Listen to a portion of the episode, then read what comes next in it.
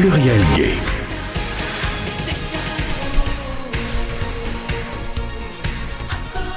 Suis-je à l'antenne, mon cher Bernard? Je suis à l'antenne. Le monde entier, la galaxie entière peut donc entendre ma voix. Il est 20h et c'est donc une nouvelle émission de Pluriel Gay qui va commencer, faisant suite à Femme en voix. Alors, normalement, je devrais avoir Yvan à mes côtés. Il est pas loin, mais il est en train de discuter, faire des commérages probablement dans la pièce d'à côté. Baisse un petit peu Mylène, voilà, ça m'entendra mieux parce que bon, je- Mylène c'est bien, mais ma voix aussi c'est pas mal quand même. On est, on est à l'antenne, mon petit euh, Yvan. L'émission a commencé. Eh oui, t'es en retard, tu seras puni, tu vas partir en colle. Donc vous avez compris, nous avons ce soir Yvan Mitifio qui nous revient. Excuse-moi, hein, mon Gérald, Non. je t'ai volé Yvan euh, deux minutes et demie, hein, je te le rends. Non mais c'est pas grave, pas de problème. Moi j'ai commencé à faire mes blabla, il n'y a pas de souci. Et du coup, euh, mon cher Yvan, Bonsoir tout le monde. voilà. Nous avons donc euh, Yvan qui va nous parler de quoi? Eh bien de cinéma. Parce que quand tu es là, en Voilà. général, on parle de cinéma. Je suis le Henri Chapier, du... le nouvel Henri Chapier du cinéma. À quand le divan? Voilà. Non mais c'est vrai. Mais bon, après le divan, s'il y a un côté visuel aussi, il faudrait absolument qu'on filme les émissions. Le divan, divan mythifié. Oui, ce sera plutôt une chaise à porteur. Hein. Nous t'avons eu il y a peu de temps, d'ailleurs il y a deux semaines, tu étais venu nous parler de l'actualité cinématographique. Dans cette actualité, il y avait donc les crevettes pailletées. Oui, qui est sorti mercredi dernier. Voilà, qui est sorti le 8 mai. Nous en avions parlé donc une semaine auparavant. Et moi, je trouve intéressant de revenir un petit peu dessus. Bien sûr. Parce que ce film est sorti. Il a fait d'ailleurs, il a eu hum, un 300 000 entrées la première semaine. Voilà. C'est énorme. Voilà, il Ça va être le, le succès. de l'année, c'est la comédie de l'année Ouais. et ça va être la comédie de l'été. Ouais, ouais. Il était cinquième au box-office, qui est pas mal quand même. C'est- Le, le jour de sa sortie. Ah non, en fait, exactement, 5 cinquième meilleur démarrage en France Ah, d'accord. pour un film français qui ne soit pas une suite. C'est-à-dire que c'est excellent, quoi. Ouais. Excellent. D'accord. Donc c'est un film qui a accroché un public. Et puis euh, évidemment, euh, mais ça il fallait s'y attendre un petit peu. Euh, quand on arrive à traiter ce genre de sujet de façon grand public, euh, ben on va dire que ce que tu appellerais peut-être des esprits fâcheux. Salut Maria, à très bientôt. Euh, ben, sont pas toujours très contents euh, du contenu. Ben oui, le, le- le succès amène toujours des critiques, Voilà. bien sûr. Alors, moi, ça j'en je t'en avais parlé, mais ça me fait penser un petit peu, alors il faut revenir 25 ans en arrière, au film Pédale douce, euh, qui avait été taxé d'homophobie. Euh, par certains. Certains y voyaient euh, plutôt au contraire euh, l'explosion du ghetto. Enfin, euh, le- l'homosexualité sortait de son ghetto grâce à ce film, qui est une grande comédie populaire. voilà. écrite, Et puis- par, écrite par Palmade. écrite par exact- ex- exactement. Et en fait, euh, parallèlement, il y avait eu beaucoup de critiques en disant, enfin, en réalité, c'est des clichés et des préjugés homophobes qui sont, voilà. Et pour les crevettes pailletées, finalement, on retrouve un peu les deux camps. Oui, Hein alors il y a le camp des homophobes qui ne supportent pas le succès de ce film, ils supportent Ouais. pas de voir que- qu'on voit la bande-annonce de partout, euh, ils, ils sont partout, ils étaient chez Claire Chazal, ils étaient chez Ruquier, Mhm. hier ils étaient sur BFM, et puis il y a aussi les, les LGBT normatifs, on va dire, Mhm. ça les dérange de voir un film qui parle de, bah, de personnages qui sont heureux aussi d'être, de, de faire les folles, Ouais. euh, qui s'émancipent comme ça, qui se libèrent comme ça, et qui trouvent le film euh, trop folle. Ouais. Donc c'est une sorte de, fo- de follow, comment on dit, de, de- de folophobie. Et puis d'un autre côté, il y a les, euh, il y a les, il y a les, les homophobes qui ne supportent pas ce film. Ouais. Alors, moi, je trouve ça tout à fait, tout à fait injuste. Pour une fois, on a une vraie belle comédie Mhm. populaire qui passe dans tous les cinémas, qui est joyeuse, qui parle vraiment d'un bel esprit, l'esprit d'équipe, la, la famille qu'on se choisit. Euh, le- un bel un, un beau aussi, euh, un beau message aussi sur sur le sport, l'esprit d'é- l'esprit d'équipe. Et puis c'est vrai que franchement on rigole. Et surtout il y a un humour très bitchy. C'est un vrai film PD. Mm. C'est peut-être ça aussi qui dérange. C'est-à-dire qu'en fait il y a des il y a des répliques qui fusent à toutes les à, tout- à toutes les secondes. Ils s'envoient des bâches et tout. Mais en fait donc le, le, le co-réalisateur Cédric Le Gallo fait vraiment partie d'une équipe de de de waterpolo, de waterpolo euh, gay et puis euh, euh, il leur arrivait des, des tas d'aventures et à chaque fois il se disait il faudrait qu'on en fasse un film il faudrait qu'on en fasse Ouais. un film et c'est ce qu'il a fait il a écrit le scénario et donc ils lui ont ils lui ont adjoint un, un metteur en scène point de vue technique et donc ils ont fait ce film à deux et euh, le, le réalisateur euh, le- l'a voulu même le film est vachement plus soft que ce qu'ils font dans, dans la Ouais. réalité Ouais. c'est un film joyeux écoutez on va pas bouder notre plaisir Gérald l'avait vu aussi je crois qu'il avait Mm. Non, beaucoup c'est aimé Bernard. qui Bernard l'a l'avait vu Gérard, il est là, c'est moi. J'ai adoré, mais je vais retourner le voir. bravo Voilà. D'autant plus que c'est exagéré de dire qu'il y a que des folles. Je veux dire, il y a en fait, il a voulu prendre un panel de personnes Euh, Il y a une personne transgenre d'ailleurs aussi dans la- dans l'équipe. Donc il a voulu prendre une sorte de représentation C'est ça, donc c'est un film comme très scénarisé, LGBT. enfin, très écrit. euh, ouais. Alors il y a dans cette Il y a équipe beaucoup de clins d'œil hein, euh, dans, le- dans le film à Priscilla, folle du Oui. désert. Oui, c'est vrai, c'est un peu euh, Priscilla Folle du désert fran- euh, français. Ouais, ouais. On pense aussi à Pride, on pense à Little Miss Sunshine, à Hmm. tous ces films joyeux de, de losers en fait qui se rendent à une compétition. Ouais. C'est ça qui est drôle. Par contre, c'est vrai que le film est très écrit et euh, ils ils ont eu vraiment un souci de représentativité. Par exemple, il y a l'homo normatif qui est marié, qui a des enfants. Il y a celui qui est malade. euh, il y a il y a la femme trans et euh, il y a la folle de service obsédée euh, sur euh, sur Grinder justement. Donc euh, voilà. Mais euh, ces personnages, c'est vrai que dans le cadre, on va dire de, de, de leur exercice, font les folles. Et ça, c'est Mhm. amusant. Ils sont pas tous folles, mais ils font les folles pour se lâcher, tout comme nous le faisons, Gérald, Bien sûr. euh, en, en dehors. euh, Mais ce n'est pas filmé, ça reste entre nous. Par contre, je pense aussi peut-être que les critiques. Tu as employé le mot de loser justement, et en ce moment, tu sais, on parle beaucoup de l'homophobie dans le sport, en voulant démontrer que les homos sont capables de faire du sport comme les autres. oui. Et quand tu parles de loser, je pense que ça peut a pu irriter aussi que ce film montre finalement que les sportifs homos c'est des bras cassés en réalité. Tu vois ce que je veux dire? Oui, Mhm. mais euh, il y a cette très belle phrase dans le film en disant Mhm. il vaut mieux euh, perdre ensemble que gagner seul. Ouais. Et je n'ai Mhm. pas spoilé le film, mais, mais euh, je ne crois pas qu'ils perdent en plus à la fin. C'est un grand exploit, effectivement. Et mais moi, le, enfin, le, le scénario, je, je l'ai dit l'autre jour, là, enfin, en, en tête à tête, là, euh, la première, quand j'ai lu l'histoire, j'ai pensé tout de suite au Rasta Rocket. Oui, c'est ça, exactement, exactement. On pense beaucoup à Rasta Rocket, Ouais. hein, cette famille. Euh, oui, c'est- drôle. Ouais. On est vraiment dans cet esprit-là. Rasta Rocket, Little Miss Sunshine, euh, Priscilla Folle du désert pour la folle Ouais. virée euh, Mhm. euh, à travers l'Europe en Le minibus. côté road movie, ouais. Voilà, et puis vraiment, c'est un film vraiment actuel, quoi. On parle de, on parle de Grinder, on parle de drague. C'est c'est vraiment Mhm. un film libérateur. Ça fait du bien. Ah, ça fait du bien, oui. Ça oui. fait du bien, ouais. Bien, ouais. Alors, euh, un deuxième film euh, que je, dont je voulais parler un petit peu ce soir, que tu avais évoqué déjà il y a deux semaines, mais ce film-là euh, il sort, il sort aujourd'hui, je crois, c'est Hard Paint. Alors là, on est dans une, euh, voilà, là on est catégorie, euh, une autre catégorie, Ouais. une catégorie œuvre d'art totale. Mm. Art Paint est un film très important. C'est un- il sort aujourd'hui. Et pour le coup, c'est peut-être un peu grand public, par contre. dire Oui, oui, ben oui, c'est pour ça qu'il faut aller le voir. C'est Ouais. pour ça qu'il faut l'encourager et, et soutenir ce film absolument magnifique. C'est le plus beau film moi que j'ai vu euh, l'année dernière. Le film sort aujourd'hui, à peine dans six salles en France. Ah oui. donc à Lyon, dont à Lyon. Donc Mm. euh, on a de la chance que le film passe à Lyon. Il faut aller le voir au cinéma opéra. Je voudrais saluer aussi le travail du, du cinéma opéra qui est un cinéma indépendant, euh, qui, euh, qui est le seul d'ailleurs à passer des films euh, que les, autres cinémas n'ont pas l'audace de passer, dont ce film-là. Et le cinéma opéra passe quasiment euh, beaucoup, beaucoup, beaucoup de films gays, Mm. de films LGBT à thématique LGBT. Si on veut voir des films LGBT, on sait que c'est là-bas qu'il faut y aller Mm, mm. parce qu'ils passent ce que les autres ne veulent, ne, ne veulent pas passer. Donc, euh, faisons, euh, faisons bel accueil à ce film vraiment splendide. De quoi ça parle Art Paint? C'est un film brésilien réalisé par deux, deux jeunes réalisateurs qui sont à la couple, qui sont en couple à la ville. C'est euh, l'histoire d'un garçon qui s'appelle Pedro, qui vit à Porto Alegre. Porto Alegre, donc, c'est la capitale du sud du Brésil. C'est une ville euh, très pauvre, sinistrée, en fait, euh, dans laquelle la population, la, jeunesse est partie de cette ville-là pour aller soit à Rio, soit à l'étranger. Et euh, c'est l'histoire d'un garçon donc qui est un petit peu, on va dire, complètement renfermé sur lui-même, qui n'a pas du tout de vie sociale. Sa seule, son seul rapport au monde, c'est via les réseaux sociaux et via un site internet qui s'appelle Camphor, qui est un site en fait de euh, d'exhibition dans lequel il fait des shows sexuels.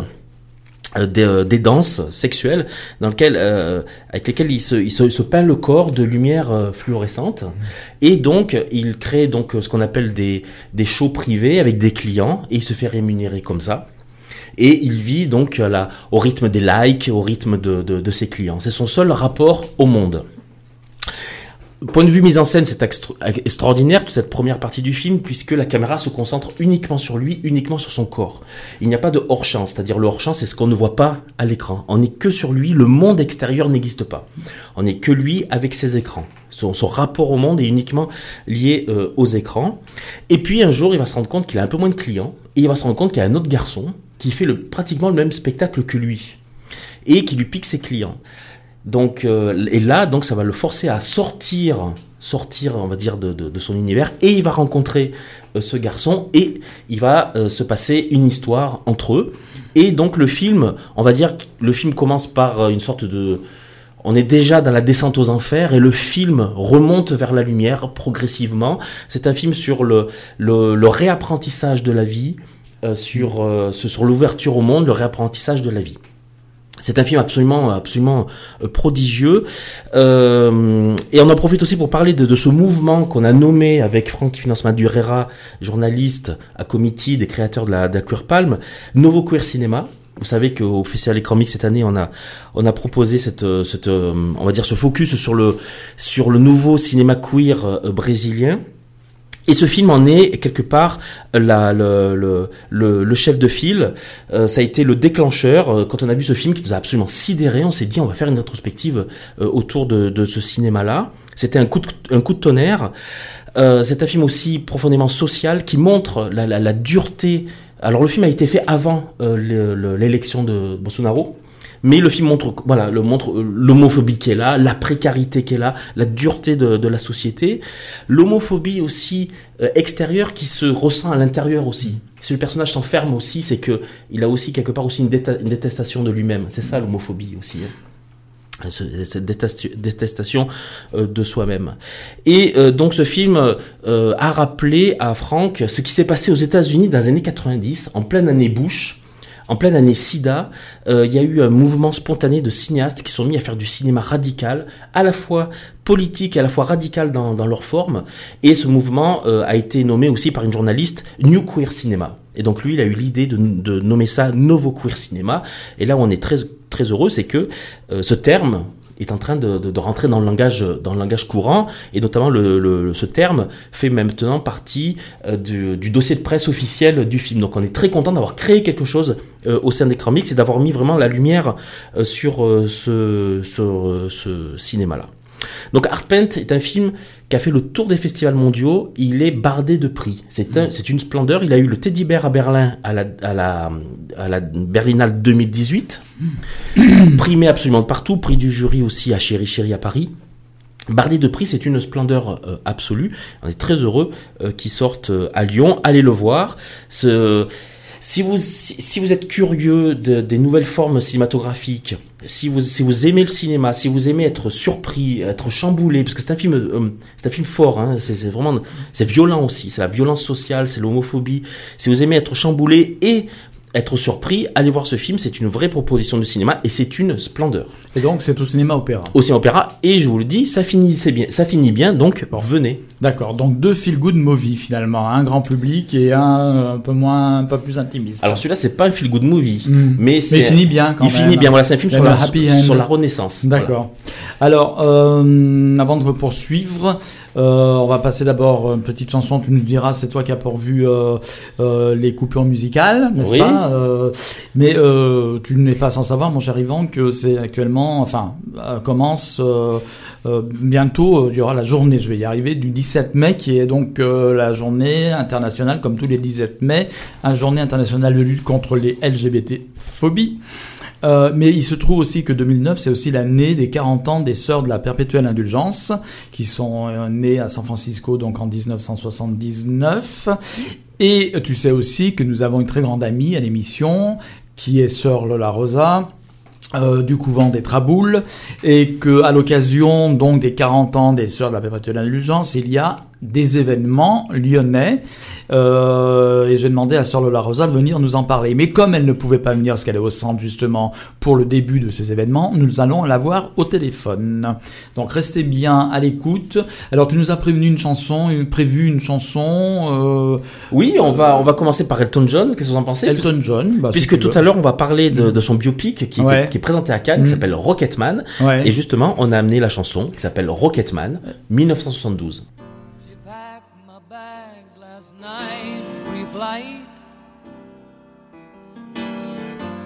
Zero hour, 9 a.m. And I'm gonna be high as a kite by then.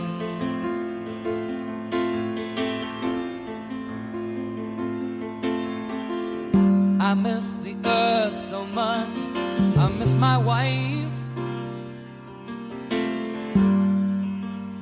Lonely out in space on such a timeless flight.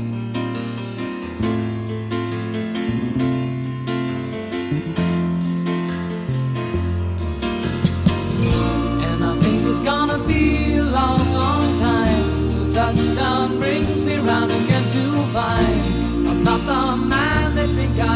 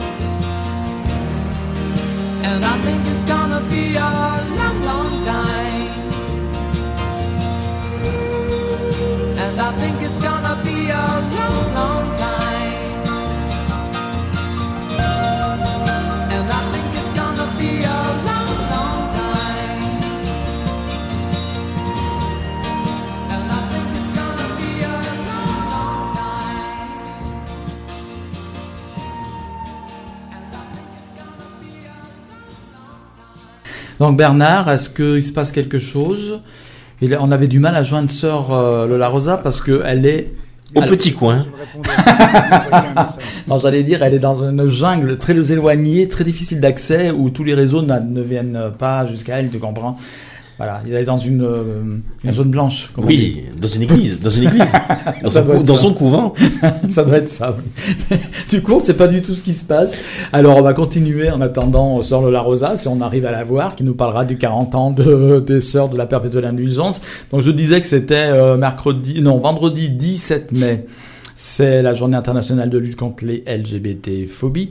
Et dans le cadre, je dirais, euh, de, de cette journée, le centre LGBTI euh, va passer le film Mario, qui a été présenté par Écran Mixte Oui. euh, au festival cette année. Un film que je connais aussi, d'ailleurs, que j'ai vu, qui se passe dans le... Alors, on parle justement beaucoup de football, enfin, d'homophobie dans le sport en général. On a évoqué d'ailleurs les crevettes pailletées, qui aborde aussi le sujet. Hier soir sur France 2, il y a eu est passé le reportage de, hum, euh, enfin réalisé avec euh, Johan Lemaire par euh, Michel Royer, qui s'appelle Footballeur et homo euh, au cœur du tabou. Un reportage qui est passé à l'heure euh, grand public de 23h30, n'est-ce pas? Donc euh, Une super heure pour lutter contre l'homophobie. voilà, exactement. Et euh, Mario parle très spécifiquement et à mon avis très justement. Oui. Alors on n'est pas dans le cadre d'une comédie là, on est vraiment dans une tonalité qui est très juste pour euh, qui connaîtrait un petit peu le monde du football. Euh, on est très proche de ce qui est vrai. C'est c'est un film vrai, je veux dire. Eh bien donc le, oui, donc c'est un film donc euh, euh, germano-suisse, Ouais. hein, Mm. euh, qui se passe dans le milieu du football professionnel. Ouais. Et c'est vrai qu'il aborde tous les sujets, Mhm. hein, euh, toutes les problématiques qu'ont, Ouais. on, va- on va dire, les, les joueurs. Et euh, à travers ce film, on comprend vraiment pourquoi est-ce qu'il n'y a pas de, Mhm. de coming out dans, dans le milieu du football professionnel. Le, le sport devrait être... le, le- c'est, un moyen d'émancipation, c'est un moyen de, de sortir de soi, de se réaliser. Et euh, on ne devrait pas cacher qui on est. Et donc le film va parler de, de deux joueurs euh, professionnels. Alors ce qui est intéressant, c'est qu'il prend deux personnages, ce qui va permettre au réalisateur d'explorer un peu plus euh, de, de manière plus large, vu qu'il y a deux personnages euh, qui ont des sentiments l'un pour l'autre, ça, ça permet d'é- d'élargir. Voilà. Et, il y aura, et qui vont avoir une évolution, Voilà. une approche différente ça. de leur situation en fait. C'est très intéressant. Le réalisateur donc c'est euh, euh, documenté. Il a Mhm. fait vraiment une immersion au sein d'un vrai club Mhm. donc euh, en Allemagne. Peut-être Ouais. que tu connais peut-être le Sport Club Young Boys. Non, pas BSC de YB, ça te Non, dirait non, non. Voilà, très bien.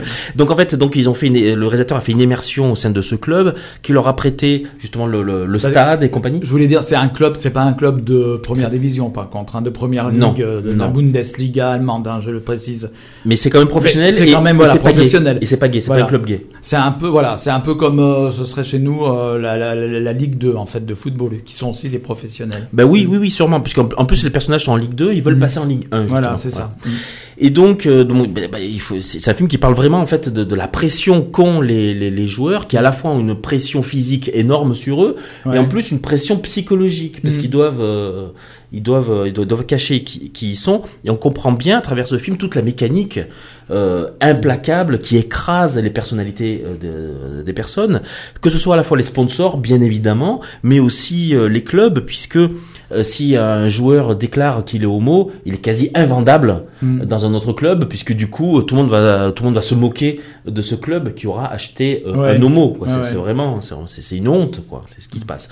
Et ça ne doit pas. euh, ça- ça- ça- il faut absolument que ça s'arrête. Euh, voilà. Et le travail que fait Johan Lemaire est absolument remarquable, puisque lui, il va euh, au cœur des cités, il va au cœur des clubs, il fait de la pédagogie, il fait des films. C'est vraiment un, un militant. Et, euh, et son travail, euh, son travail aboutit quand même, puisque là, on a vu, euh, les joueurs vont avoir un brassard, euh, un rainbow. Pour la prochaine journée de, pour les prochains matchs de- du championnat de France, oui, c'est ça. Il ils vont, porter un brassard arc-en-ciel, voilà, pour euh, dans le cadre de la lutte contre l'homophobie. Ça, merci Johan Lemaire. Voilà. Donc, ce- donc ce film Mario euh, est projeté avec écran mixte et le centre LGBTI au sein du centre LGBTI vendredi dans le cadre de la journée mondiale de lutte contre l'homophobie et la transphobie. Donc à 18h il y a un apéro et ensuite à 20h projection du film. C'est gratuit. Venez euh, découvrir ce film. C'est une nouveauté. Et voilà. Et ensuite le DVD sera disponible au sein de, de la bibliothèque du centre LGBTI. Vous pourrez l'emprunter ensuite. Donc Mario, c'est à voir euh, ou à revoir pour ceux qui l'ont déjà vu au centre LGBTI. Vendredi. Voilà. 20h et à 18h l'apéro. Dans le cas, voilà, c'est un bon argument aussi pour faire venir les gens. Mais vraiment, franchement, euh, euh, c'est un film qui mérite le détour. Et puis, bon, il est projeté donc dans le cadre de la Journée internationale de lutte contre l'homophobie. Et Mais il était sorti en plein Gay Games. par hein. Il était sorti. Pour les Gay Games. Oui. Le Mhm. 1er août, je crois. Oui, peut-être. Oui, moi je l'avais En plein Gay Games euh, à Paris, cette ouais. époque-là, ouais. Ouais. Alors, euh, ce qu'on va faire, comme on n'arrive pas toujours à joindre Lola Rosa, je vais te laisser parler de ce que tu veux.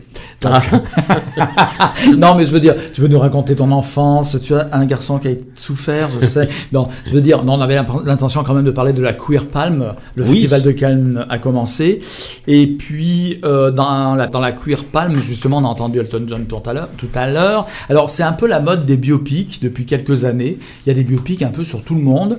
Il y a eu le biopic sur euh, donc euh, Freddie Mercury, euh, lequel a aussi, euh, on a dit oui. Enfin, certaines personnes ont regretté d'avoir que le film a été déshomosexualisé, je dirais, et même désidaïsé. Euh, Moi, j'ai pas toi, trouvé. Toi, Ah, tu as vu le film et t'as t'as- tu as aimé de toute Ah, façon. J'ai j'ai aimé, c'est un grand film populaire et je trouve pas du tout que le film était démo- euh, déshomosexualisé, Ouais. au contraire. Ouais, on, ouais. on voit, on voit donc le Freddie Mercury avoir euh, ses débauches, euh, Ouais. tomber amoureux, avoir le sida, on le voit quand Mhm. il fait ses premières prises de sang. Non, non, pas du tout. Moi, je trouve que c'est un film qui parle vraiment. euh, c'est un film populaire, hein, donc il faut, il faut pas non plus bombarder les gens avec des trucs. Il faut y aller doucement. Oui, faut pas asséner Voilà. les gens, euh, les ça. choses aux gens en fait. C'est il faut faire ça de manière plus subtile. Ouais, ouais. Moi, j'ai trouvé ça euh, remarquable. Par contre, euh, il y a eu une polémique comme quoi le, le- l'acteur qui incarne Freddie Mercury n'était pas homo. Grand sacrilège. Enfin bon, moi, ce que je regarde, c'est l'œuvre d'art. Euh, Le enfin, résultat. l'œuvre, hein, moi, moi, je suis, euh, moi, ce que je, moi, ce que je veux voir, c'est une œuvre artistique. Mm.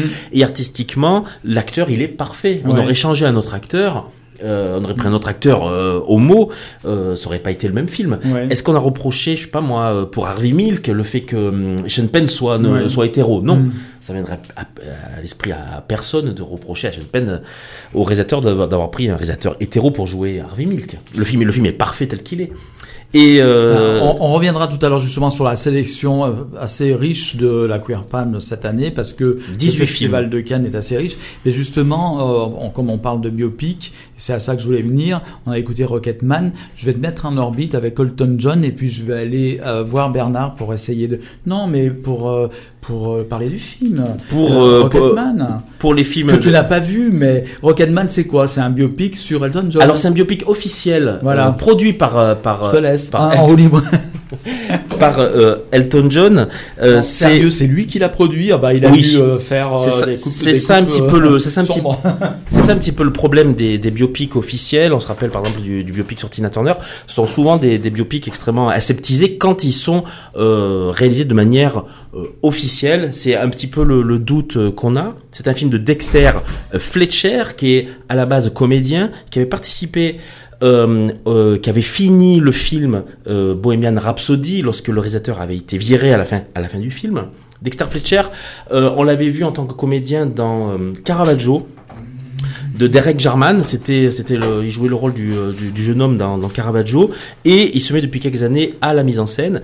Alors on imagine, cher Gérald, un film donc très officiel puisque Mhm. produit par Elton John, assez aseptisé, mais bon, on est quand même curieux de, curieux de voir ça. Donc c'est l'évolution de, ce jeune garçon en fait, euh, voilà, de, banlieue qui va devenir une star, une star absolument euh, euh, gigantesque. On a quand même envie de le voir. Alors le film euh, est quand même projeté euh, hors compétition, mais en sélection officielle au Festival de Cannes. Donc il concourt pas pour la Palme d'Or, mais il est quand même en sélection officielle. Et euh, donc cette année, donc chaque année, tu sais qu'il y a la Queer Palme, donc le prix LGBT+ et friendly du Festival de Cannes. Le la Queer Palme, c'est le seul prix LGBT à ne pas être officiel. Euh, Enfin, il y, a- que Cannes qui, qui ne reconnaît pas de manière officielle son prix LGBT. Ouais. C'est le cas à Berlin, qui Mm. reconnaît son prix LGBT officiel, les Teddy Bears. C'est le cas aussi à Venise, Ouais. qui reconnaît son, son prix officiel, qui Mm. est le Queer Lion. Ouais, et ouais. à Cannes, non. Le festival, euh, enfin le- le- la sélection, ce, ce prix en est à sa dixième édition cette année. Il serait, voilà, il serait peut-être souhaitable maintenant que ce, fait- ce, ce prix a fait ses preuves dès la première année. Ça serait bien quand même qu'il y ait une reconnaissance institutionnelle euh, de, de, de ce prix euh, de, de la part donc des, euh, des, des, des responsables de- Ouais. de, de ce festival. Et aussi de la ville de Cannes, bien sûr, qui, qui aurait très certainement son mot à dire euh, aussi. Alors cette année, euh, le, le, le- il y a 18 films Voilà. euh, en lice La, pour la, cure, Palme. la cure palme existe depuis combien de temps Est-ce que... 2010, c'est la, 2010. c'est la dixième édition. Hmm, D'accord. C'est la dixième édition. Moi, j'avais été membre du jury de la première, de la toute première. Oui. J'ai essuyé les plâtres avec, euh, avec, dans- en tant que membre du jury. Et euh, cette année, à chaque année, on est très heureux parce qu'il y a de plus en plus de films LGBT dans, au sein de toutes les sélections, qu'elles soient Ouais. officielles ou non officielles. Ouais, ouais.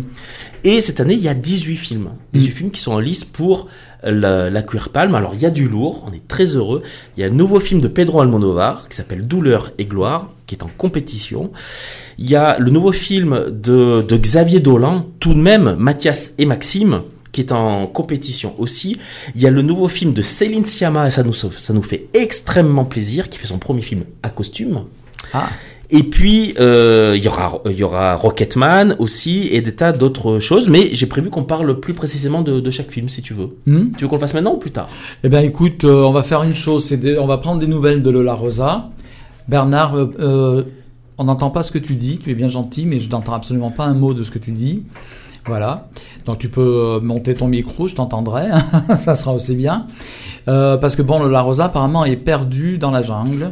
Dans la jungle, on ne sait pas ce qui se passe. Ou alors dans une église, comme tu disais. Non, ce qui se passe, c'est que Lola Rosa est au centre LGBTI Ouais. et qu'il n'y a pas de réseau sur les Oui. pentes de la Croix-Rousse. Elle est peut-être au confessionnal, tu sais, la- peut-être Oui. elle confesse, tout simplement. Euh, que nous dit Bernard? Mais, mets le micro, monte le son, t'entendras?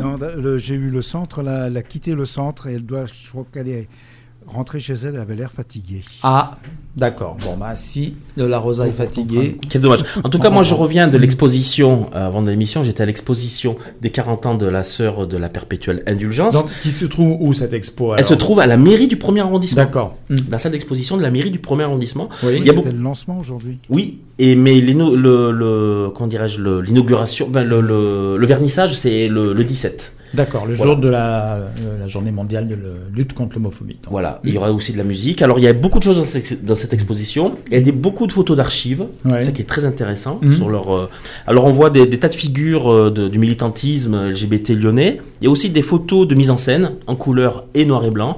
Il y a aussi une installation, un très beau, comment dirais-je. sais, au fond des églises, là où on met le. Comment t'appelles ça le, Le, le quoi? Les, le- le- La grande table.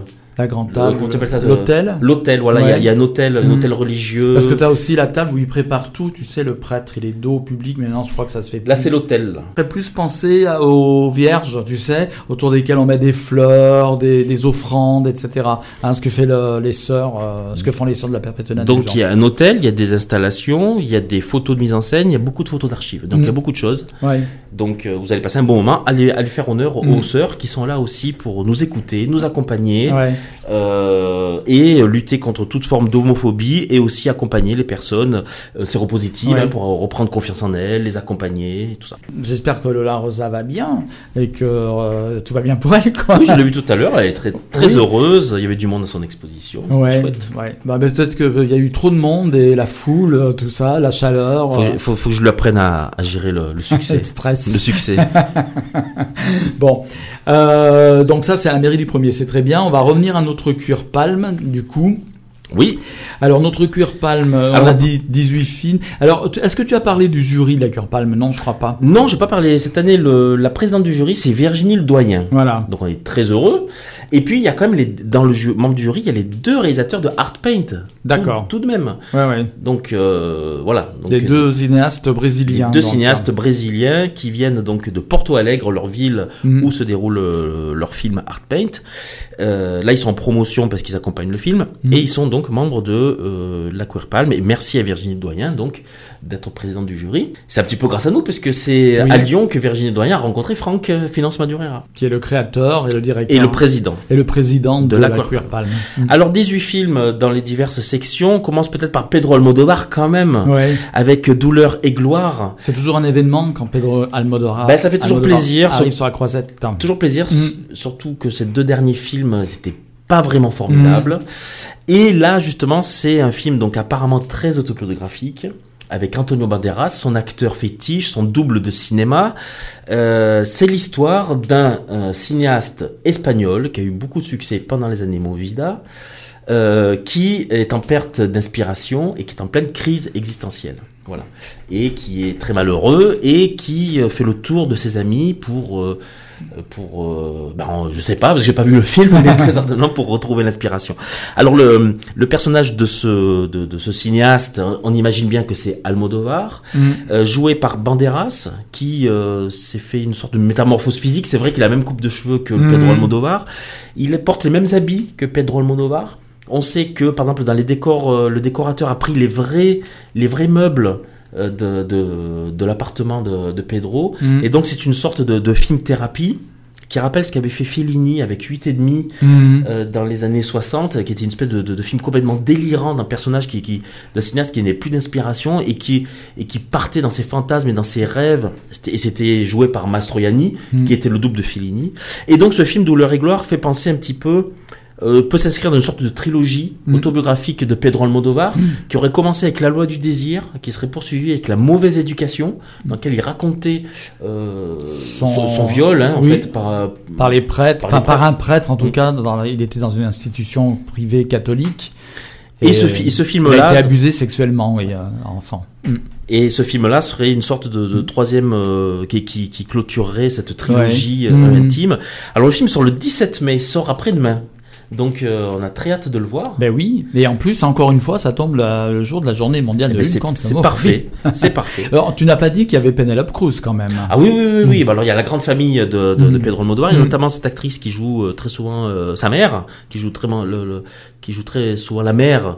Ouais. Euh, Alors, euh, qu'est-ce qu'il y a comme actrice fétiche Faisons un petit quiz. A Carmen Maura, Il y a Marisa Paredes, Marisa Paredes. DS, Marisa. Paredes, Penelope Cruz, Carmen Maura. Oui, Victoria Abril, qui a, Oui, qui a joué euh, quelques films. Oui, quelques films. Euh, le, le, le, le, le, le Picasso. Rosie de Palma. Rosie de Palma. Donc euh, ça, ça sort après-demain, le film. euh, moi j'aimerais bien qu'il ait une, une palme d'or, mhm. Pedro. Il le mérite quand même. Je veux dire, c'est quand même un Oui. C'est vrai qu'à chaque fois qu'il se retrouve à Cannes, on se dit, il va, ça, ça y est, cette, cette année, c'est la Palme d'Or, et il l'a jamais eu en fait la Ben Palme non, d'Or. mais non, mais non. Il fait partie de ces grands cinéastes qui n'ont jamais eu le- la, la Ouais. palme d'or, hein, comme, euh, ouais, comme Fellini, comme, euh, comme, Sergio, Oui. comme Sergio Leone. Oui, oui, ce qui paraît quand même assez extraordinaire, mais bon. Alors, autre film très attendu, qui est en compétition, c'est Mathias et Maxime de Xavier Dolan. Alors ça, ce film-là, je l'attends vraiment beaucoup, euh, parce que d'abord, j'adore Xavier Dolan. J'aime un peu moins ce qui, ses deux derniers films, Mhm. et notamment euh, juste La fin du jour, que je trouve que c'est un film laid et hideux. Euh, je comprends pas comment, ap- après un film aussi beau que Mommy, il ait pu faire un film aussi laid que euh, juste La fin du jour. Je sais pas si tu l'as vu. Non, je ne l'ai pas vu. Bon, c'est un avis personnel. Et là, son dernier film, il est pas mal, son, Mm. son film américain. Et là, avec ces deux, après Mommy, il a voulu tourner avec des stars, euh, des stars euh, nationales, donc avec Nathalie Baye. dans Juste la fin du monde, avec euh, l'acteur de Game of Thrones dans, dans, dans son dernier film The Life and Death of euh, Jason Donovan. Voilà. Il a, voilà, il avait envie de faire des, des, des, stars internationales, d'être considéré comme un grand, grand cinéaste. Et là, il revient à ce qu'on aime, c'est-à-dire un film québécois, euh, tourné dans une cuisine, c'est parfait, un huis clos, une sorte de, de, film assez intimiste, et euh, avec Anne Dorval, qui joue le rôle de sa mère. Alors lui, il joue le rôle, apparemment, de Maxime, et Anne Dorval, le, le rôle de sa mère, comme dans, euh, enfin, qui joue le rôle de la mère dans Mommy. Donc c'est un film qu'on attend, euh, qu'on attend avec impatience. C'est un film aussi qui a l'air un peu autobiographique, puisque ça, ça hum, parle de deux, deux amis, en fait, qui font leur premier court métrage. Et pendant ce court métrage, il y a une scène où ils doivent se faire un bisou. Et ce baiser va déclencher quelque chose entre ces deux amis, des questionnements et peut-être Mhm. aussi euh, Ouais. une aventure. Mathias et Maxime, apparemment, un film assez intimiste. Retour aux sources pour Xavier Dolan, qui revient à ce que ce qu'il sait faire et ce qu'on aime de lui, du cinéma intimiste, drôle, camp et euh, peut-être un peu moins mégalo que ces deux derniers, ces deux derniers films. Le film est en compétition. Il n'y a pas encore de, de sortie euh, annoncée pour ce film. Autre film très annoncé, euh, enfin, très attendu, grande cinéaste Céline Sciamma. Là, on est très heureux. Ouais. Céline Sciamma, qui est une amie du festival, Ouais. qui est déjà venue deux fois. Alors, Céline Sciamma, c'est son quatrième film. C'est la première fois qu'elle est en sélection officielle euh, au Festival de Cannes. Elle était à la quinzaine des réalisateurs, elle était à la semaine de la critique, mais jamais en officiel. Et là, elle est carrément en compétition. Alors après ces trois premiers films sur le, le- on va dire, euh, adolescentes, que sont, que sont euh, Naissance des pieuvres, très fort, euh, Tomboy, magnifique, et Bande de filles, très intéressant, Euh, là, elle fait son premier film à costume. Ah, donc ça se passe au XVIIIe siècle. C'est avec euh, Adèle Haenel, était euh, sa compagne et aussi son interprète dans, Naissance des pieuvres. Ça se passe au XVIIIe siècle. Une jeune fille donc qui, doit se marier. Et pour son mariage, euh, on doit lui faire son portrait de mariage. Et c'est une fille un peu un peu rebelle et tout. Et euh, on lui, ça va être une peintre, une femme qui va faire le portrait donc cette jeune fille qui va se marier. Sauf que cette jeune fille euh, est assez rebelle et ne veut pas être, euh, ne, veut pas poser, ne veut pas qu'on pose de regard sur elle. Et donc la peintre en fait va l'observer de loin, va l'observer la nuit. Euh, voilà, donc on imagine beaucoup de beaucoup de rêveries, beaucoup de fantasmes, beaucoup de beaucoup de belles choses, beaucoup de poésie là-dedans, et elle va réaliser le portrait de cette de, cette fille qui est promise à un mariage. Donc on, on imagine un film très féministe qui parle du patriarcat, qui parle de la libération de soi. Le film s'appelle Portrait de la jeune fille en feu. Ça sort le 18 septembre et c'est en compétition. Après, Palme d'or pour Rosin Siama, ça serait super aussi. Ou même une Queer Palme. Je crois que ce serait même la première femme qui aurait une Queer Palme. D'accord. On attend aussi le nouveau Siama après Almodovar et après Xavier Dolan. Il y a Rocketman, comme je l'ai dit euh, tout à l'heure, donc qui est un biopic officiel. Donc on a toujours un peu peur de tout ce qui est officiel, parce que vid- évidemment tout archi contrôlé. Ouais. En plus, on imagine Elton John euh, contrôle frics à fond. Ouais, euh, voilà, il n'y a ouais. rien qui dépasse. euh, Connaissant en plus, enfin, voyant sa personnalité. quelques crises d'hystérie, euh, euh, voilà. quelque chose qui dépasse. il y a aussi, euh, il y a aussi Arnaud Desplechin. Qui, fait un film, euh, qui a fait un film un peu policier lesbien. Arnaud Desplechin, c'est tout sauf du cinéma euh, LGBT, mais c'est quand même intéressant. Le film s'appelle Roubaix, une lumière. C'est tiré d'un fait divers, euh, une septuagénaire qui a été assassinée la nuit de Noël en 2002 par ses deux voisines qui étaient en couple et qui étaient euh, toxicomanes. Voilà. Donc le film est un peu une reconstitution de cette histoire. Le film est en lice aussi pour la Queer Palm.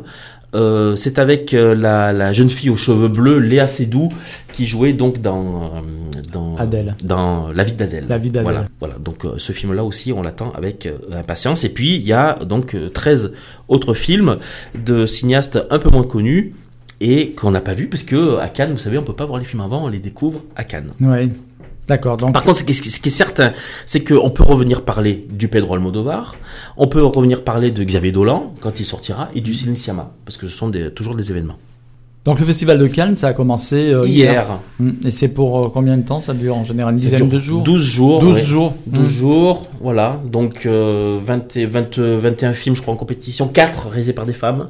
Ouais. C'est comme ça, c'est la réalité Oui. du, du, du monde du cinéma. On en parle à chaque fois. hein. Les choses avancent petit à petit. euh, tout le monde en est conscient. Les choses avancent. Euh, très belle affiche euh, en hommage à Agnès Varda.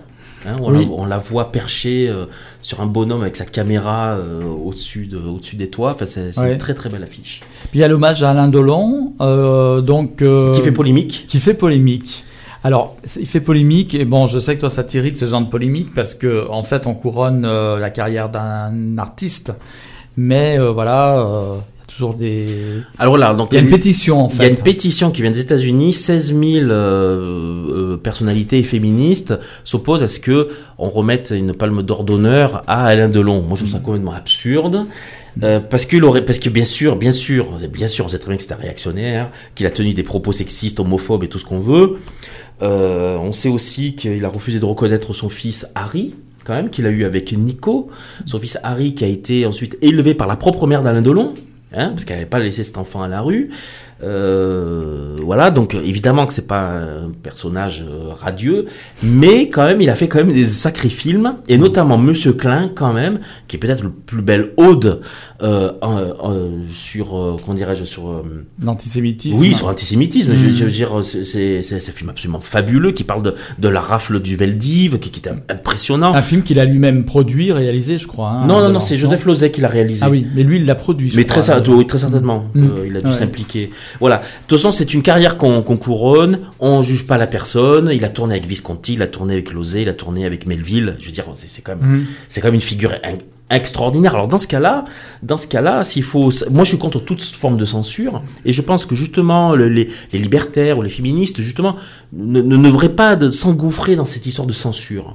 Voilà, c'est c'est c'est antinomique, je veux dire, avec la liberté de, de Oui. de- de- Oui, moi je crois qu'il faut qu'on sache à qui on a affaire, Oui. mais il faut séparer l'individu de son œuvre. Et ne pas interdire. Voilà. Si l'œuvre est effectivement une œuvre toxique, on peut éventuellement l'interdire.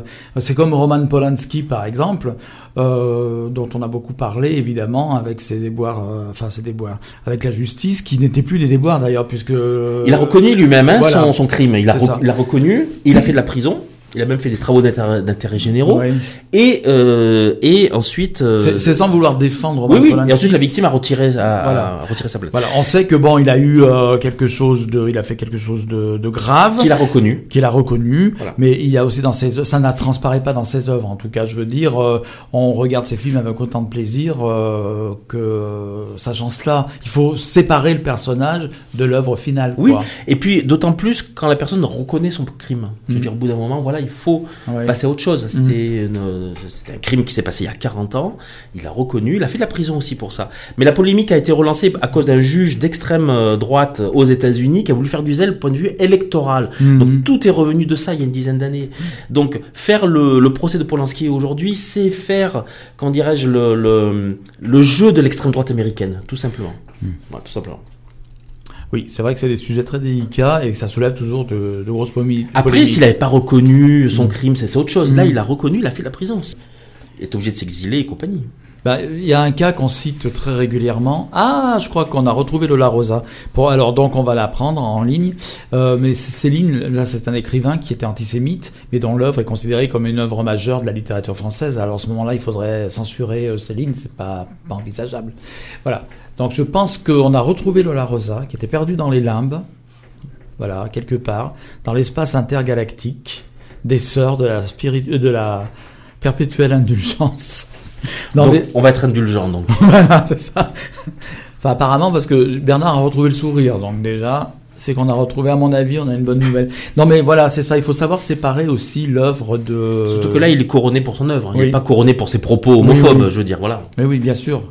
Bien sûr, parce qu'on sait très bien que Delon, bon, il a eu des propos même racistes, enfin, même. oui, c'est racistes. c'est- c'est- Oui, c'est- un homme, oui, de, de- c'est un réactionnaire, oui, oui. Est-ce qu'il ne faudra pas honorer Brigitte Bardot lorsque, enfin, enfin, je veux dire, quand elle. Oui, sauf qu'elle a fait que des navets, je veux dire. euh, bon, mais oui, à part ça, faut dire la vérité. Hein. Je trouve que t'es un petit peu dur quand même. Bon, nous avons Lola Rosa. Lola. Bonsoir, bonsoir mes chers enfants, et bonsoir à toutes celles et à tous ceux qui nous écoutent. Ma chère Lola Rosa, vous savez, vous nous avez fait faire beaucoup de soucis parce Oh qu'on nous a dit au centre que vous étiez ex- Excusez-moi toutes et tous, mais c'est vrai que j'étais dans un endroit où, mon Dieu, eh bien, ça ne passait pas du tout, on va dire. Parce qu'on nous, a- on nous, on nous aurait dit que tu aurais été pris d'un malaise, que tu serais évanoui, mais heureusement qu'il y avait dans, à ce moment-là un beau jeune homme qui t'a retenu quand on a, Oui. on a dû te donner les, vous donner les selles pour pouvoir euh, vous ressusciter. Et je Et- suis tombé dans des bras virils. Bon, en tout cas, vous êtes là et c'est l'essentiel. Merci, excusez-moi encore. Nous, on, a- on est très content de vous avoir parce qu'on aurait été quand même extrêmement triste si vous étiez arrivé quelque chose. Voilà. Non, tout va bien, Voilà. tout va bien. Parfait. Donc là, euh, vous n'êtes plus au centre LGBTI, vous en êtes sorti, vous... Oui, enfin, enfin, je suis rentré dans ma cellule et je suis tout à vous, comme les sardines sont à l'huile. Très bien. Alors, Sœur Lola Rosa. Donc vous êtes, euh, évidemment, on va pas représenter Sœur Lola Rosa. Non, Tous auditeurs, nos auditrices euh, la connaissent J'espère que je ne coupe pas votre conversation. Non, non, on avait terminé. On avait réussi à mouliner tout ce qu'on voulait dire. hein. Parfait. Donc c'est parfait. Et, euh, maintenant, euh, il nous reste 10 minutes. Et ben 10 minutes consacrées à, hum, à Sœur Lola Rosa. Alors, euh, consacrées à Sœur Lola Rosa, pourquoi? Parce que c'est les 40 ans du, des couvents, euh, enfin des Sœurs Des de la... sœurs de de, la- la, perpétuelle. Voilà. Les Au sœurs- niveau international. au niveau international. S'il vous plaît. Bien sûr, qui sont les sœurs qui donc le, euh, de la perpétuelle indulgence qui ont vu le jour euh, à San Francisco en En 1900. 1979. Alors, ce qui est intéressant, ce que j'avais noté, mais on va pas s'étendre là-dessus parce qu'on a quand même souvent parlé du couvent à travers votre venue, notamment vous êtes souvent venu nous voir, vous êtes une amie de l'émission, ma chère sœur. Oui. Mais euh, ce qui moi m'a interpellé, c'est la date 1979. Les sœurs sont nées avant euh, l'irruption du SIDA, euh, parce que le SIDA est arrivé Ouais, à San avant. Francisco, enfin aux États-Unis, les premiers cas en 81. Oui. Et les sœurs, déjà, pourtant, faisaient de leur cheval de bataille, si j'ose dire, euh, la santé sexuelle était une des grandes euh, causes qu'elles défendaient. Oui. Dès le départ, Oui. en fait, pratiquement un an après leur fondation, euh, les, euh, les premières sœurs, donc les, le premier petit groupe de sœurs de San Francisco, elles avaient constaté quand même que dans la communauté, il y avait beaucoup de petits cadeaux qu'on se faisait les uns euh, aux autres, et notamment la syphilis, les chlamydia, euh, les, euh, les morpions, et toutes les autres joyeuses euh, petites choses qu'on peut se Mhm. transmettre euh, dans des activités sexuelles. Et elle s'était dit, ben, il faut, il faut faire quelque chose. Et à l'intérieur des sœurs, il y avait déjà euh, bah, des professionnels de santé, et elles ont imaginé euh, la première plaquette de prévention qui s'appelait le Playfair. Oui. Donc c'est un petit fascicule à l'intérieur duquel les sœurs donnaient des conseils sur euh, les morpions, la douche anale, les backrooms, euh, etc., etc. Oui. Voilà. Oui, donc elles ont eu un rôle de important dans la communauté euh, gay de San Francisco et au-delà après, puisque les, les couvents de toute façon ont, essaimé à- aux États-Unis puis à travers Oui. le monde. Et puis il y a eu, on le sait, ben, évidemment la, la pandémie du SIDA, Oui. dans laquelle elles se sont complètement investies et où elles euh, continuent à s'investir d'ailleurs. Mhm. Alors Juste ce qu'on peut dire oui. peut-être par rapport à ces premières actions, euh, on va dire de santé sexuelle et joyeuse, c'est qu'en fait c'était la première fois que des personnes qui étaient concernées par une sexualité queer Hmm. s'adressaient à la communauté Hmm.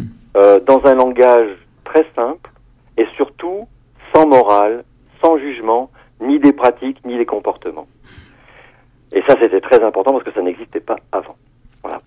Nous avons la chance d'avoir à Lyon le couvent des Traboules Et le couvent des 69 Et le couvent des 69 Gaules. Effectivement, nous avons deux couvents à Lyon. deux couvents de sœurs pour plus de folie. Et en fait, euh, les couvents euh, du monde entier euh, fêtent les 40 ans. Oui. Il y a eu une grande célébration, évidemment, dans la ville mère, je dirais, de l'ordre, San Francisco. Oui, puis- les festivités viennent de se terminer il y a à peu près une semaine. Pendant plus de 15 jours, il y a eu des tas de des tas d'ateliers, des tas d'activités. une, je sais pas, Ouais. on va dire aller à peu près 300 sœurs du monde entier réunies là-bas en conclave, avec des tas de choses, euh, des expositions, des conférences, euh, etc. Parce que il faut quand même dire que les sœurs de San Francisco sont, on va dire, euh, membres d'honneur de la ville de San Francisco, en raison de leurs de leur action euh, dans l'épidémie du SIDA. À Lyon, euh, Lyon n'a pas voulu rester être euh, en reste de Ah cette bah quand même, célébration. Et donc, euh, On Yvan- s'est donc sorti les doigts de l'orifice divin, Ouais. voyez-vous, et nous avons imaginé, concocté euh, plusieurs petits événements. Donc, alors, il y a eu le bingo euh, à la fin du mois d'avril, Ouais. euh, et on remercie énormément le Lavoir de nous avoir accueillis pour euh, ce bingo. Là, nous organisons une petite, on va dire, monst- monstration Oui. euh, dans les locaux de la mairie du premier arrondissement et nous remercions vivement à la fois le maire du premier arrondissement, Madame le maire du premier arrondissement et toute l'équipe qui est autour euh, de, de, de Madame le maire parce qu'ils ont été fantastiques, très à l'écoute, etc. La salle est magnifique, c'est super, voilà. Il y a des petites choses à voir, des petites choses à entendre, il faut passer pour voir, voilà. Oui. Yvan nous en a un peu parlé parce qu'il est passé Oh, il justement. nous a fait la gentillesse de venir et Voilà, ça nous a beaucoup, donc il a vu. touché. Alors il m'a dit qu'il y avait aussi le fameux hôtel des sœurs. Oui, Tout voilà, le on monde peut venir poser quelque chose à l'hôtel des sœurs. Absolument. Toutes les personnes qui ont, qui ont envie de déposer un petit quelque chose, un petit zigouigoui, un, un petit truc un peu kitsch, etc., euh, que ce soit en mémoire d'une personne ou euh, tout simplement pour remercier les sœurs, bah, vous pouvez apporter un petit quelque chose, vous le déposez. Et si vous y tenez beaucoup, vous pouvez le récupérer samedi. Et sinon, bah, vous nous en faites cadeau. C'est merveilleux. D'accord. Donc euh, malheureusement, comme l'émission va toucher à sa fin, on va, on, bon, Yvan quand même a évoqué hein, le contenu euh, de. ce- Oui, de- merci. Voilà. Je remercie Yvan d'avoir fait un petit mot là-dessus. Voilà. Et euh, par contre, j'aimerais savoir, ma sœur, si euh, il y a d'autres événements qui sont prévus dans le cadre de cette commémoration des 40 ans. Oui, bien sûr. Alors, le prochain événement va se dérouler le samedi, notez bien, vous prenez vos agendas, Oui. samedi 8 juin, Oui. de 15h30 à 18h, Oui. à la bibliothèque de la Pardieu, donc la grande bibliothèque de la Pardieu. Le couvent des Traboules organise donc en partenariat avec la bibliothèque une conférence, projection, avec euh, deux sœurs fondeuses euh, de, des sœurs de, de France. Donc notre sœur Rita euh, du Calvaire parce qu'elle aussi a beaucoup souffert et notre sœur euh, Thérèse Ravière que nous n'avons pas vue depuis très longtemps. Ouais. vraiment une exclusivité. Il y aura aussi euh, des petit reportage que Jean-Baptiste Carré, parce qu'il sera là aussi Oui. euh, à l'occasion de cette conférence, il a- ramené des photos, il a ramené des, des captations, on va dire, de, des 40 ans de San Francisco, D'accord. avec notamment un petit mot que les sœurs euh, fondeuses de San Francisco envoyaient aux sœurs de France. Donc tout ça, on va passer ça le samedi D'accord. 8 juin de 15h à 18h en partenariat avec la bibliothèque de la Pardieu. Évidemment, après, il y aura la Gay Pride. Et puis, après, on se retrouvera pour faire un peu la clôture de cette année des 40 ans à la rentrée avec euh, un ciné-pédale à Saint-Julien-Mont-la-Molette où on Ah, un reportage en milieu rural quand Ouais. même. Avec Et, une des euh, sœurs, une des sœurs. Alors parce que je sais qu'il y a une sœur qui est recluse dans ce. Eh oui, dans- ce lieu lointain. C'est notre Voilà. sœur des alpages. voilà. Donc une petite projection en milieu rural. Et puis pour terminer vraiment l'année, à l'occasion du 1er décembre, la réédition de ce dont on parlait tout à l'heure, la plaquette du Playfair. Et on essaie d'imaginer un lieu où on pourrait faire une messe. Donc euh, alors euh, on pense à plein de choses, le lavoir qui nous- avec Oui. lesquels on est en amitié, mais aussi la baston qui nous a, on aimerait bien aussi faire un truc, voilà. Enfin bon, plein de perspectives pour la fin de l'année aussi. D'accord. Voilà. Bon, ma sœur, malheureusement, nous allons devoir nous quitter parce que l'émission touche à sa fin. Nous Oui. avons encore une ou deux annonces à faire. Je Mais- m'excuse encore énormément Mais l'essentiel, c'est que nous, nous ayons entendu votre voix céleste Oui. sur les ondes de Pluriel Gay. On vous aime. Voilà. Le, le couvent des Traboules vous embrasse toutes et tous, et quel que soit votre genre, soyez dans la paix, les enfants. À très bientôt, ma sœur. À bientôt, je vous embrasse énormément. Alors, Yvan, tu voulais rajouter quelque chose sur, Non, je vais- sur Carex, peut-être vite fait? Non, Parce pas du tout. J'ai j'ai- j'ai une question à poser à Laura Ah. Rosa, mais je la Ah. poserai la, la prochaine fois. Ah bon d'accord. Bah oui, parce que là c'est vrai qu'on est un peu pris par le temps du coup, avec toutes ces péripéties. Alors je voulais qu'on parle de, de, de- de deux choses encore avant de se quitter. Euh, Émilie Jouvet, il faut quand même qu'on en parle un petit peu, on n'a pas beaucoup parlé Dans le, cadre de la, vite. dans le cadre de la quinzaine des cultures LGBTI, on, Ouais. euh, Ecromix organise, co-organise avec le milieu associatif deux projections. Ouais. Le 17 juin, deux jours après la marche des fiertés, il y aura Prouve que tu es gay, le documentaire sur les migrants Oui. LGBT de Rémi Lange, en sa présence et en présence de l'association de MSG, Mm. Migration, Minorité Sexuelle et de Genre, qui seront là. Et ensuite, le lendemain, le nouveau documentaire d'Émilie Jouvet en avant-première. Mon enfant, ma bataille, euh, co-organisé par SOS Homophobie Délégation Lyonnaise et la PGL Rhône-Alpes. Et donc c'est une avant-première, ce sera au Cinéma Opéra, ces deux projections. Donc 17 juin, 18 juin. On aura le temps d'en reparler de toute façon, mais bon, l'annonce est faite. Moi, je voulais juste dire que S Homophobie présentait au Lavoir Public le 17 mai, donc vendredi, à partir de 18h, le rapport donc euh, de, annuel de SOS Homophobie. qui doit pas être joli joli. qui n'est pas joli du tout. Non. Il y a une harnais noire euh, pour les, LG les personnes LGBT. Du coup, euh, ça sera au lavoir public. Je vois que j'ai du temps, je continue. Hein. Lavoir public de 18h30 à, 20, à 20h30. Il y a eu une augmentation de 66% quand même hein, des faits. de- Et pourquoi tu mets la musique si fort tu, as, Il en a ras-le-bol, tu sais. Il dit ferme ta gueule. Enfin, ils mettent la musique plus fort comme ça. Ça va couper? Bon, merci Bernard d'être venu nous rejoindre ce soir et d'avoir fait les deux émissions. Et bonsoir tout le monde. Bonsoir Yvan. Nous reparlerons évidemment des événements de la quinzaine, hein, les- sûr. l'Émilie Jouvet, etc. On aura l'occasion d'en parler. Parce que le mois de juin va être très dense finalement, hein, en question euh, LGBT à Lyon notamment. Tant mieux. Oui, tant mieux. faut continuer. L'émission Gay de Radio Pluriel vous donne rendez-vous chaque mercredi de 20h à 21h sur Radio Pluriel.